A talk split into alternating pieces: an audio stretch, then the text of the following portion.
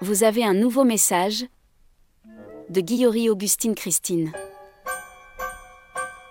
À votre attention. Bonjour. Excusez-moi de cette manière de vous contacter. Je viens d'apercevoir votre profil et je me suis dit que vous êtes la personne qu'il me faut. Je me nomme Guillory Christine Augustine.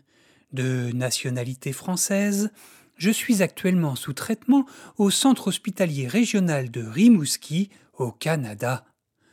Je souffre d'un cancer de la gorge qui atteint un stade critique, qui me condamne à une mort certaine d'après les diagnostics de mon docteur personnel.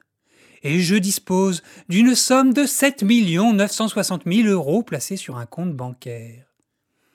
Je suis ex-ingénieur consultant d'une société pétroleum de la sous-région, j'ai perdu mon époux il y a de cela trois ans, ce qui m'a beaucoup affecté. Nous n'avions pas d'enfants malheureusement.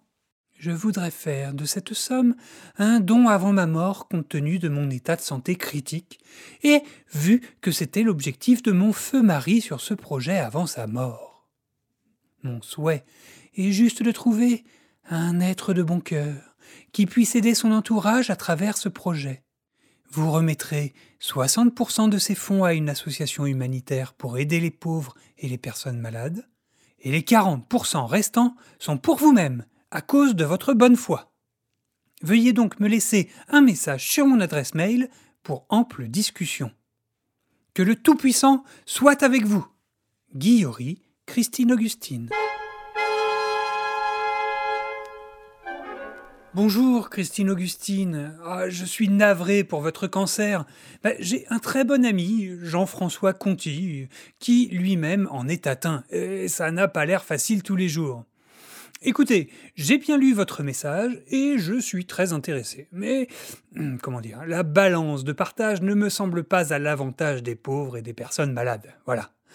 En effet, un récent article de la revue spécialisée La finance pour les nuls m'a appris que ces catégories de personnes ne savent généralement pas quoi faire de l'argent qu'on leur donne, et qu'ils ont même tendance à le gaspiller bêtement. Que diriez-vous plutôt si je gardais 99% des fonds pour ma bonne foi et que le pourcent restant était offert à une association? J'attends votre réponse avec impatience. N'oubliez pas de me donner le nom de l'association de votre choix. Que les grands anciens veillent sur vous. Thomas Jean, Patsaroupt. À suivre. Dans un prochain épisode d'Épistospam.